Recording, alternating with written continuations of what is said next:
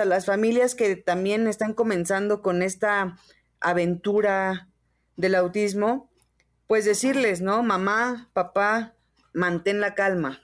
Es importante recordarnos, yo creo que todos los días, eso, de mantenernos en calma, que, que hay días que no, o sea, se nos sale de las manos tal vez y creemos que todo, todo está perdido, que, que todo está más difícil cada vez, pero es un día a la vez. Y al otro día seguramente las cosas van a mejorar. Y, guíate y aprende de, de y con tu hijo. Una de cada cinco personas tiene alguna diferencia neurológica.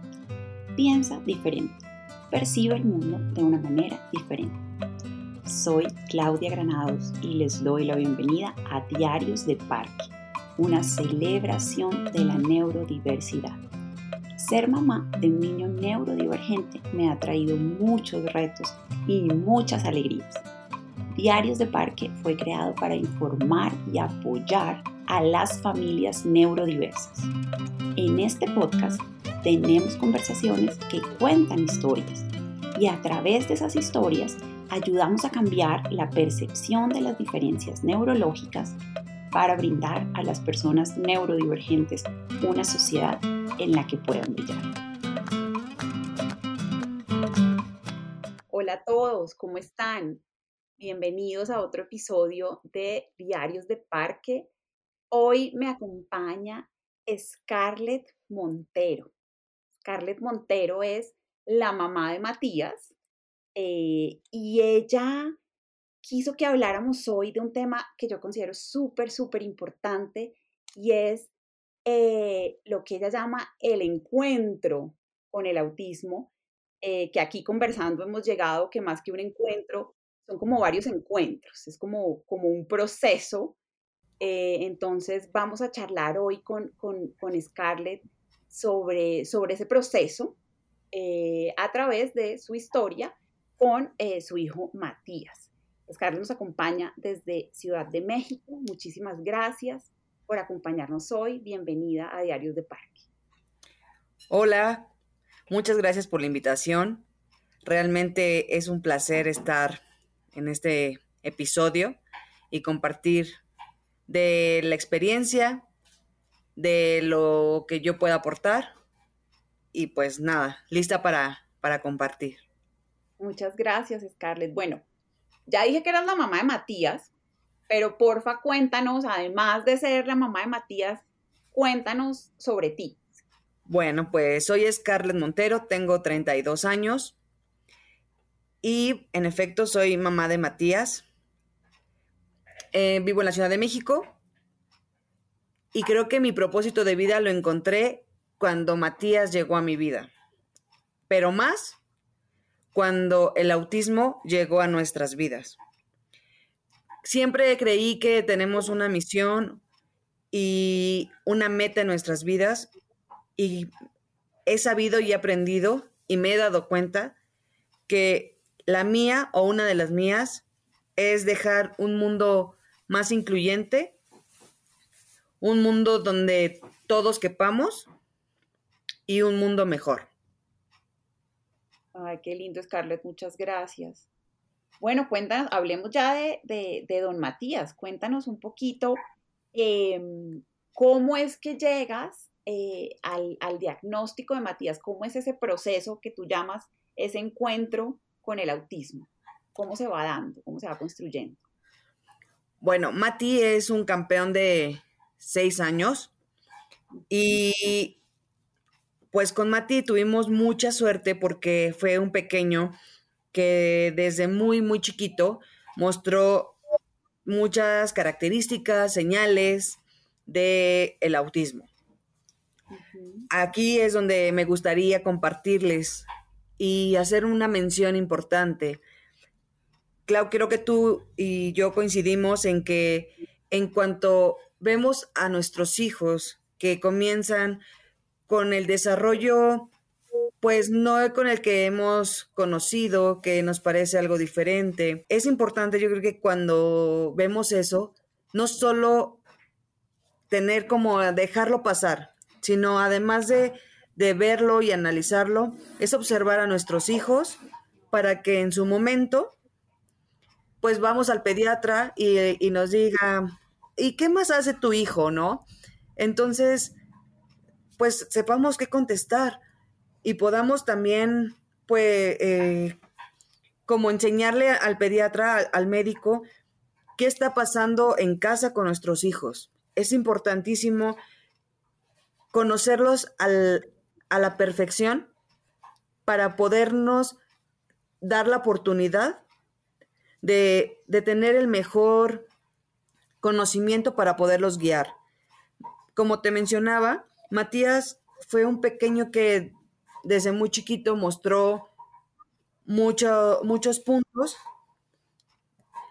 Al llegar al, pediatra, pues ahí fue el, primer, pues la primera alerta, porque empezamos a ver que Matías no respondía a su nombre y que aleteaba o que con ciertos ruidos lloraba. Entonces, desde ahí, en ese momento, la pediatra dijo, ok, vamos a dar un pequeño lapso en caso de que continúe con, estos, pues con estos movimientos y demás, pues tenemos que empezar a considerar que pues es un pequeño con autismo. Entonces, bueno, pues ya de ahí empieza la cabeza a trabajar durísimo, ¿no? O sea, escuchas autismo y dices, Dios mío, ¿qué vamos a hacer? ¿Cómo se come? He escuchado tantas cosas, pero también he visto otras. Y entonces también te das cuenta que ya no vives en la misma época donde muchas cosas te dijeron que se hacían, que ahora hay otro ritmo, que ahora hay otros estudios, investigaciones, demás, ¿no? Que al final del día te quieres abrazar de todo lo nuevo, de todo lo que existe, porque pues dices, no, o sea, no nos podemos quedar así nada más, ¿no? Pues después de, escuchar la primera, la primera vez que Matías era posiblemente un pequeño con autismo, pues vinieron estudios, electroencefalograma y potencializadores auditivos, que son estudios que realmente, pues yo creo que como papás no, no te esperas que desde pequeños tienes que enfrentarlos a eso, ¿no? pero que realmente son tan importantes para poder continuar tanto en el diagnóstico como en el proceso que tienes que llevar para una mejora en el pequeño. ¿Qué edad tenía Matías en ese momento? Mati iba a cumplir dos años. Mati tenía año y medio cuando se le hicieron ambos estudios. Rápido, porque esta es una edad eh, bastante corta, digamos, para, para iniciar un proceso de diagnóstico en general, digamos, con lo que, con lo que, con lo que se tenía en esa época, porque ahorita Mati ya tiene seis, ¿cierto? Sí, sí, sí. Aquí, aquí jugó algo muy importante. El hecho de no quedarnos con lo que tal vez muchas personas a veces nos mencionan. Es que está muy consentido, sí va a hablar. O sea, ya no lo consientas, ya no le des todo, ya, o sea, te estás rebasando todo, ¿no? Su entorno familiar lo, lo están limitando, etcétera, etcétera. Cuando pues realmente tampoco no te puedes solamente encerrar en eso. O sea, hay que darse cuenta de verdad, observar, observar de verdad todo el tiempo a nuestros hijos, porque pues no porque esté muy consentido, mi hijo está jugando con carritos a que los estaciona todos en una hilita, ¿no? En una fila. O no porque esté consentido, mi hijo está aleteando cuando se emociona por algo.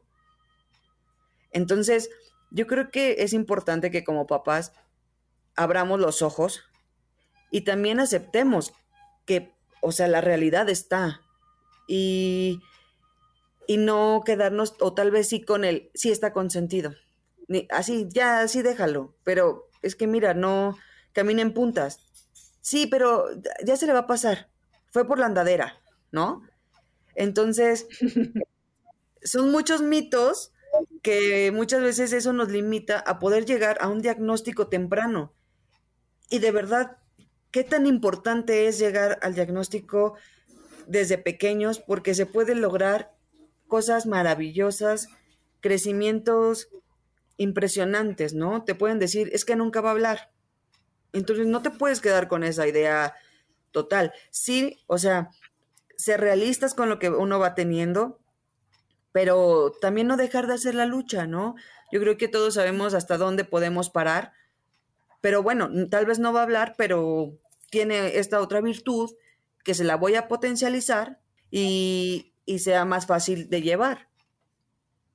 Sí, sí, sí, eh, y hablas algo muy importante y es, eh, pues, no quedarse solo con, eh, con, las dificultades, sino mirar también, mirar también las fortalezas. Y ahí yo creo que eh, todavía tenemos mucho que avanzar ahí en, el, en, ese, como en ese proceso de, de, diagnóstico, sobre todo porque al principio uno también está muy abrumado, ¿no? Hablabas de todos esos exámenes que le mandan a uno a hacer y es difícil encontrar ese balance entre, bueno, listo, tengo que hacer todo esto que, digamos, que es importante, eh, que es urgente, pero también tengo como que procesar eh, eh, esta información que me están dando, eh, esta, digamos, realidad nueva, porque no es algo que, que, uno esté esperando. Entonces, ¿cómo balancear eso, como esa urgencia de, de, hacer también con la necesidad de no abrumarse, ¿cierto? No, no,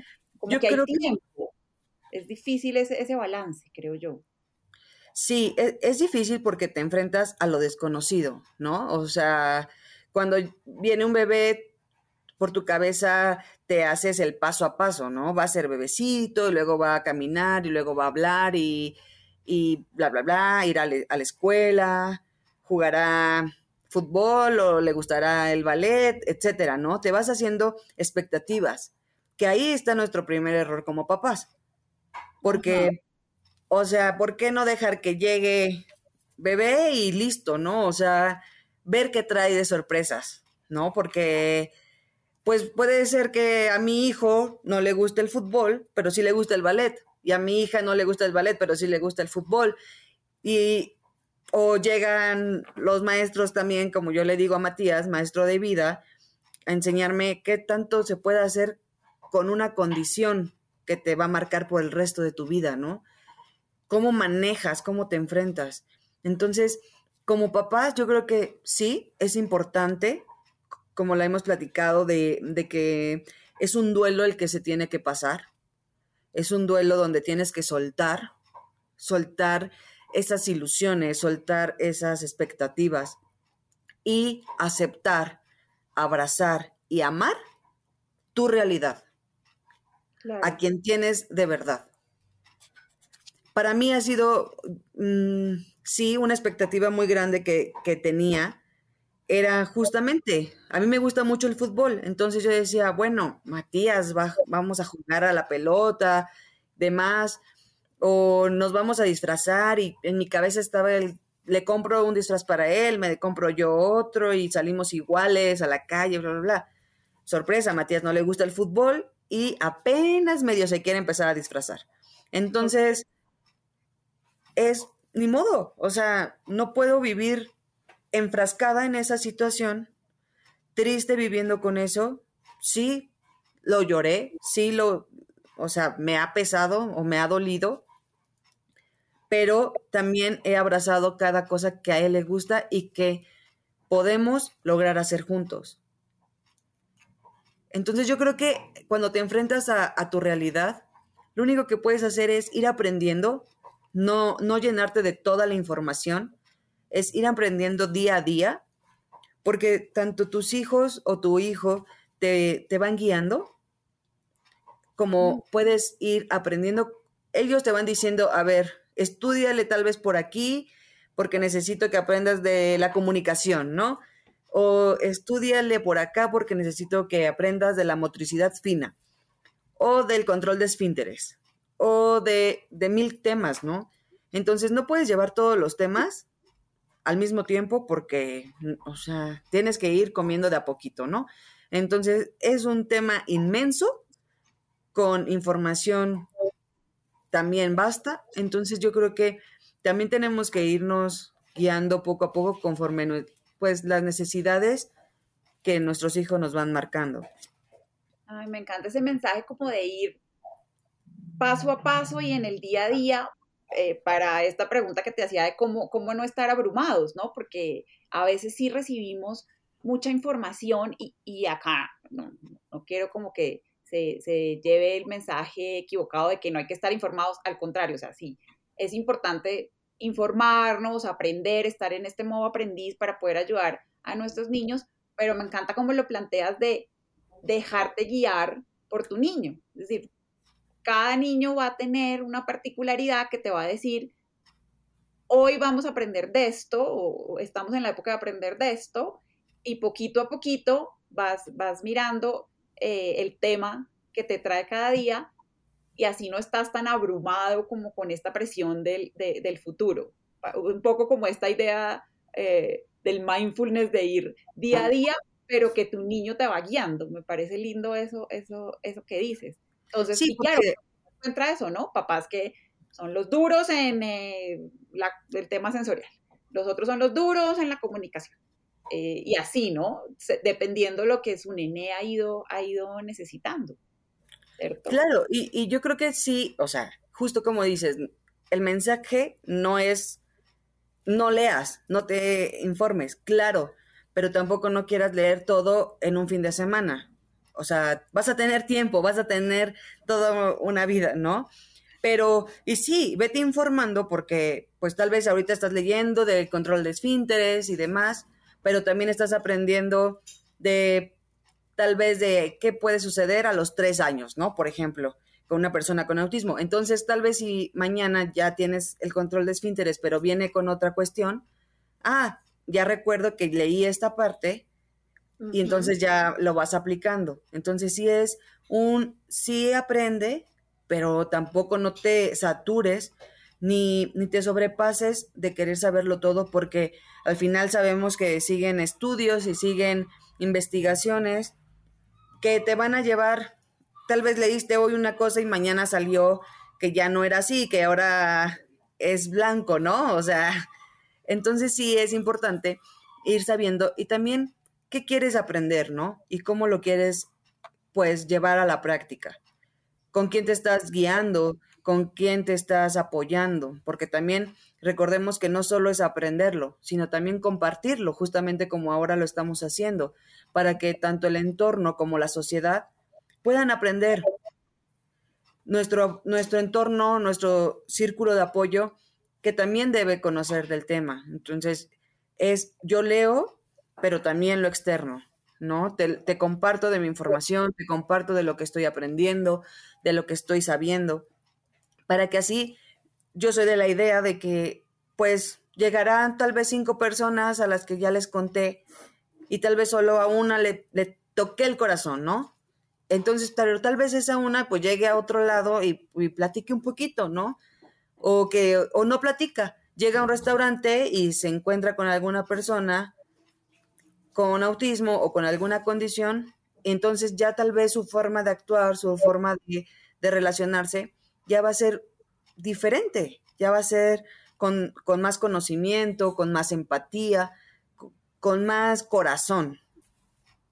Ok, sí, claro, y tocas ahí un tema muy importante, porque además dices, es como, no solo aprende, sino también enseña a otros eh, y llévalo al entorno, ¿no? Y quisiera preguntarte ahí un poquito, eh, ¿cómo, ¿cómo ha sido tu experiencia eh, llevando eso que vas aprendiendo sobre Matías a los otros entornos familiares, al entorno educativo, que es tan importante, eh, cómo ha sido ese proceso, eh, sobre todo, por ejemplo, con las maestras son súper, o los maestras y maestros son súper importantes, ¿Cómo, ¿cómo te ha ido ahí en, ese, en esa tarea de comunicar lo que aprendes? Pues afortunadamente voy a decir que bien. En mi entorno familiar es bueno, la verdad es que existe el apoyo desde el día uno y las ganas de aprender. Los abuelos, pues por más que quieren consentirlo como, como todo abuelo, pues al final saben que también hay límites, ¿no? Porque estamos forjando a un hombre que en un abrir y cerrar, de ojos va a ser un adulto.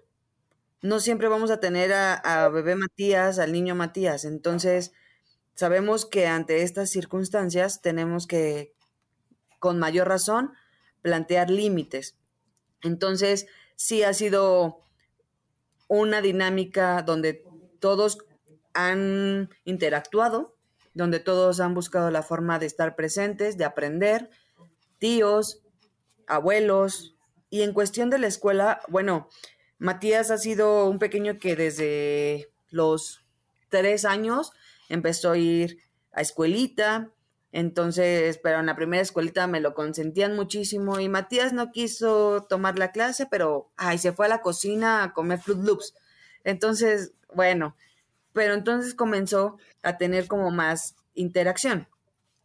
Y actualmente que está estudiando en una escuela regular, le ha ido de una manera muy buena. A las maestras eh, tuvimos la oportunidad de, de que tuvieran una clase donde se les pudieran, pues, como darles más conocimiento tanto de cómo manejar a Matías por parte de una psicóloga de Matías y con esto, pues, ellas también supieran cómo, cómo actuar y responder ante ciertos momentos de, de, Mati, ¿no? Sobre todo que de más pequeño tal vez actuaba un poco más agresivo o se enojaba y quería aventar las cosas entonces sí, sí ha sido como una constante en aprender con ellas y ellas con Matías. No es una escuela donde los niños sean con alguna condición. Actualmente hay creo que otro pequeño que también tiene autismo, pero la verdad es que lo han, lo han integrado muy bien.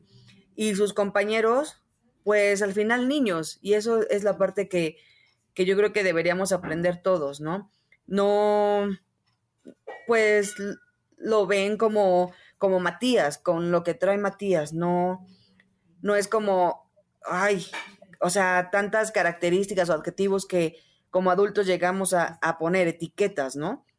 Entonces los niños ya saben, ah, que Mati ya se enojó, Mati no quiere cantar, Mati no quiere participar en la, en la pastorela o en el festival, bueno, entonces como que le dan su espacio, está bien, no participes.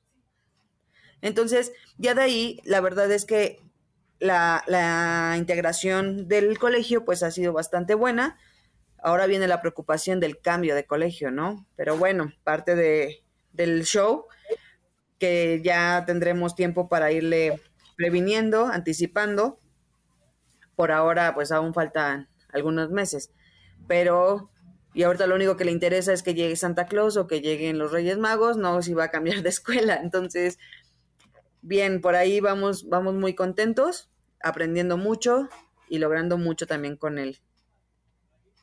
Súper, hablábamos antes, antes, de, antes de grabar, em, como de la importancia de entender el diagnóstico como información, ¿cierto?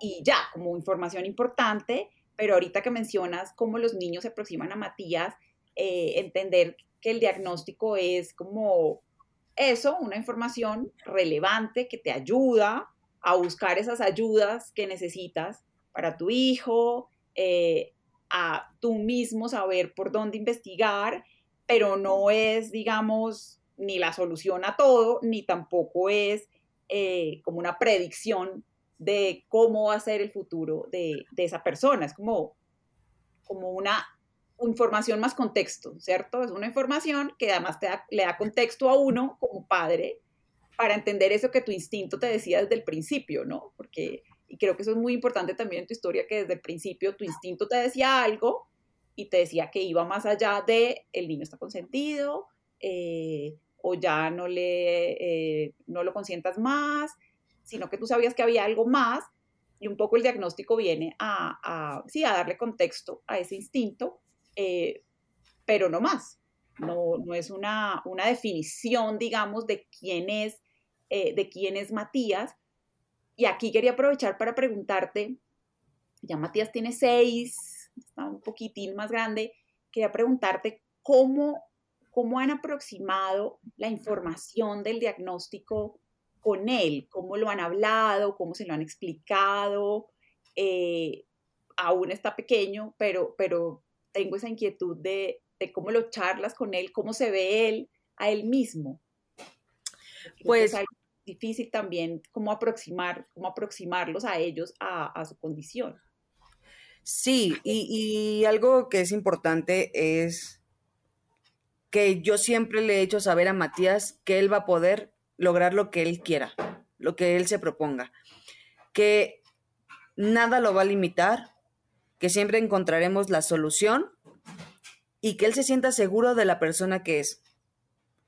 Yo creo que más allá de una de sus características, de las muchas que tiene y de sus virtudes, que es tener autismo, él, él sabe poco, porque todavía no dimensiona al 100%, pero es muy impresionante y es maravilloso cuando observas a tus hijos, o en mi caso que observo a Mati y que me doy cuenta cómo él va buscando la manera de enfrentar la vida, de enfrentarse a situaciones que para él son incómodas y cómo él se va adaptando y cómo él se va buscando tal vez alguna solución.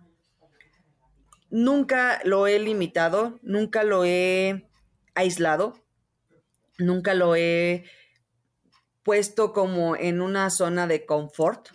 Al contrario, es vamos a la plaza, vamos al parque, vamos a esto, vamos a donde hay gente, donde tal vez hay ruido. Sí, tal vez vamos al teatro donde sé que tal vez no, no va a haber mucho ruido. Tampoco no es llevarlo totalmente al límite, ¿no? Porque pues es de, de poco a poco, pero Matías ha sabido conocerse. Me parece que, él sabe hasta dónde ya no puede y me lo hace saber.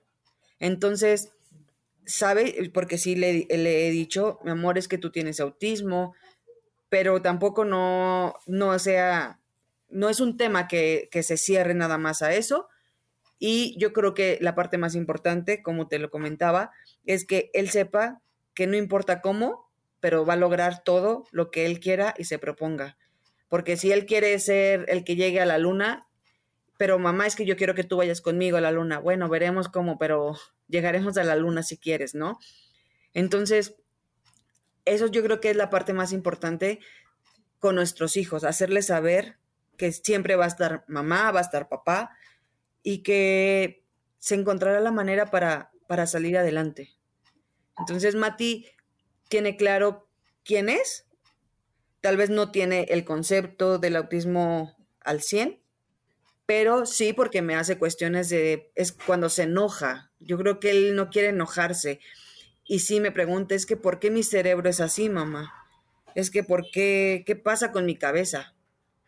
Entonces, bueno, eh, lleva un poquito de, pues al final también no podemos extenderme a darle una tesis de la neurodiversidad, pero pues sí, poco a poco hacerle saber que pues que tiene que ir aprendiendo a controlarse porque su cabeza tal vez está más revolucionada, ¿no?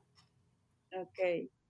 Ya empieza a tener algo de, conciencia, eh, de que algunas cosas son más difíciles para él. Tal vez hablábamos antes de grabar del tema de, los cambios, a veces que, son, eh, que los hacen digamos, eh, sufrir un poco, pero me parece muy importante lo que, lo que mencionas de no aislarse o no dejar de hacer las cosas porque puedan ser un poquito más difíciles para ellos y no llevarlos de a poco.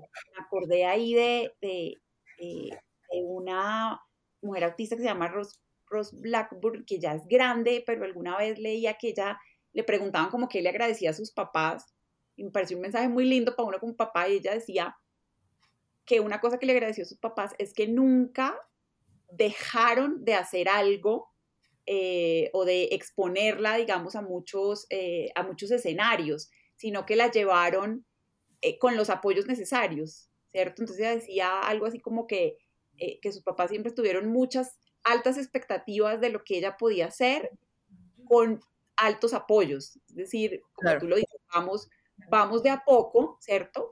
y creo que ese es un mensaje importante porque a veces ahorita que hablábamos de, de, por ejemplo, a veces ir a una fiesta puede ser un desafío y uno dice como, hoy no, eh, mejor no, eh, porque de pronto le va a costar trabajo el ruido o, de pronto este lugar nuevo no le va a gustar. Em, pero ese mensaje ella me gustaba de, ok, como lo dices tú, bueno, no vamos a ir al lugar más ruidoso del teatro, pero vamos a ir a ver cómo nos va, ¿cierto? Y si no estás preparado aún, pues bueno, nos vamos y, volvemos otro día, eh, pero no aislarse, ¿cierto?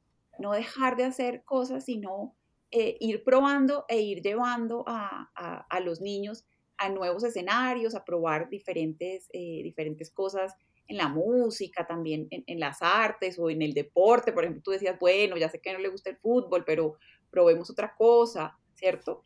Y, y así ellos también tienen la oportunidad como de conocerse y de saber en qué no me siento tan cómodo, en qué escenario no me siento tan cómodo y en qué otro escenario sí, eh, y de ir conociéndose, conociéndose a sí mismo poco a poco. Pero creo que ese mensaje que haces claro y es no, pues no aislarse, no aislarse ni, ni, eh, ni limitarlos, ¿no? Porque a veces creo que más los miedos los tiene más uno que, que, que ellos. No sé si te pasa a veces eso, ¿no? Claro, nos llenamos de miedos, incertidumbres y demás, que a veces decimos, mejor no lo hago, ¿no? Bien dicen que el miedo paraliza, entonces dicen, no, mejor nos quedamos aquí, que va a estar bien. A ver, no, vamos a llevarlo porque muchas veces nos llevamos más sorpresas nosotros de, que están contentos, disfrutando el momento, disfrutando a su manera. Entonces dices, wow, ¿no? Y yo creyendo que me debía quedar en casa, ¿no? O que sin salir y demás. Entonces, sí, es importante, como lo, comentabas, la parte de la, pues de anticiparles la, situación, a lo que vamos a ir, ¿no? No nada más, sí, o sea, sí, sí, hay que llevarlos, pero también hay que explicarles un poquito a lo que vamos, ¿no? Y, la parte de, la anticipación es, primordial, primordial. Qué difícil es cuando le dices, vamos a ir a comer a tal lado y por algo pasa y está cerrado, híjole, híjole que el plan B tiene que entrar, pero de inmediato, ¿no? Entonces, sí, y, como lo comentábamos, yo creo que aquí entra la parte de la comunicación y los mil métodos que ya existen y las formas de, comunicarnos con ellos y poderles justo anticipar cada, cada paso que se va a hacer o cada día cómo se va a llevar. Entonces yo creo que también es importante la comunicación que, que podamos tener y no cerrarnos o como papás creer que porque mi hijo no habla, ya no vamos a poder comunicarnos. Claro, es que estábamos hablando antes de esto porque Matías, eh, ¿cuándo empezó a hablar Matías? Me decías que fue como a los... Pues es que aquí fue la parte del autismo, porque Matías empezó a hablar desde pequeño, como, como un bebé regular, deja de hablar y regresa hablar como a los tres años más o menos, decía palabras. Ahora ya a los cuatro, cuatro y medio, ya logró hacer frases completas. Pero sí, o sea, también le llevó su, su, tiempito. Y ahí hay que hacer muchos esfuerzos de parte de uno como interlocutor. Y creo que eso es algo en lo que tú ya tienes toda la expertise eh, de, usar métodos gráficos, eh, ayudas visuales. Todo eso implica también que uno como interlocutor se acerca a ellos, ¿cierto? No solo eh, esperar a que el niño te hable, sino que tú buscas la forma de, acercarte y también de validar los esfuerzos que ellos hacen en comunicación. Ese es un, tema súper interesante eh, que creo que eh, todas las familias que tenemos una, una, persona autista, en algún momento llegamos al, al tema de la comunicación. Y creo que ahí lo más importante es eso que tú dices. De nuevo, usted aprenda de, cómo comunicarse mejor con, eh, eh, con, la persona que tiene en su, en su familia, ¿cierto? No solo esperar que ellos se comuniquen como nosotros nos comunicamos, como la forma regular, sino aprender, eh, aprender de ellos y con ellos, ¿cierto? Claro, claro, claro. Sí, sí, eso es, un tema ahí súper, súper importante. Em, quería, como para ya ir, ir, cerrando, que, que nos, nos dejaras un mensaje ya no solo para, para quienes tenemos alguna, algún contacto con una, con una persona autista o con cualquier otra neurodivergencia, sino en general para todos lo que, los, que, los que nos escuchan, eh, porque has hablado mucho de cómo aprendes para enseñar. Entonces, alguien que nos esté escuchando en este momento, ¿qué mensaje le, le quisieras dejar?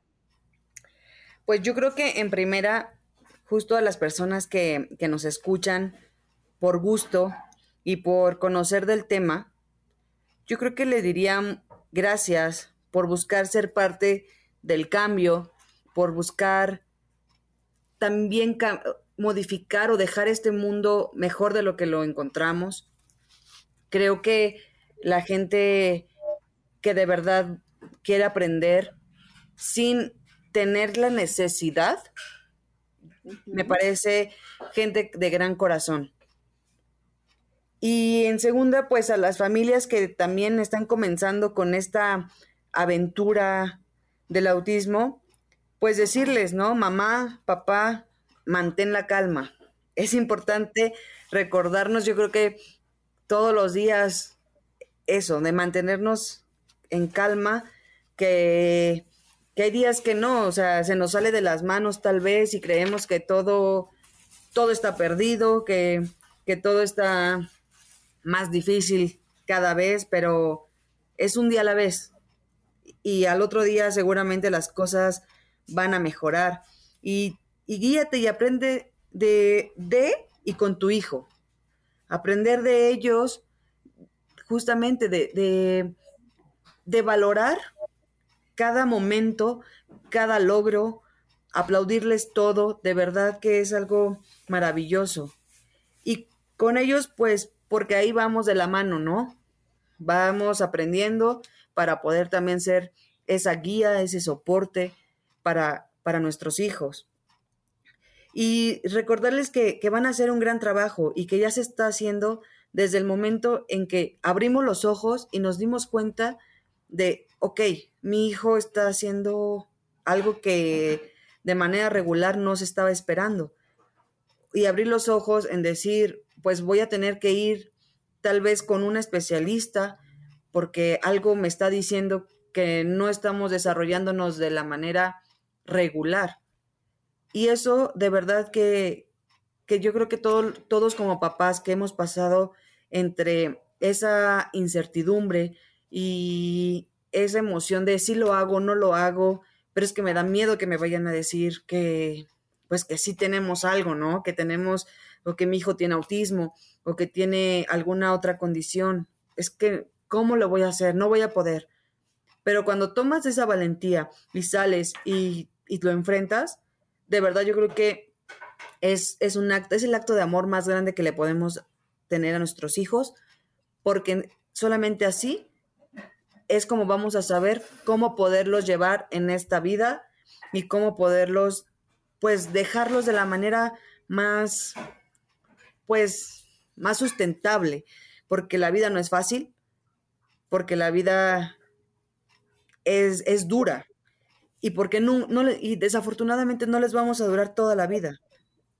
Entonces, hay que buscar la manera para dejar seres humanos forjados, hechos y, bien, bien fortalecidos de todo, ¿no?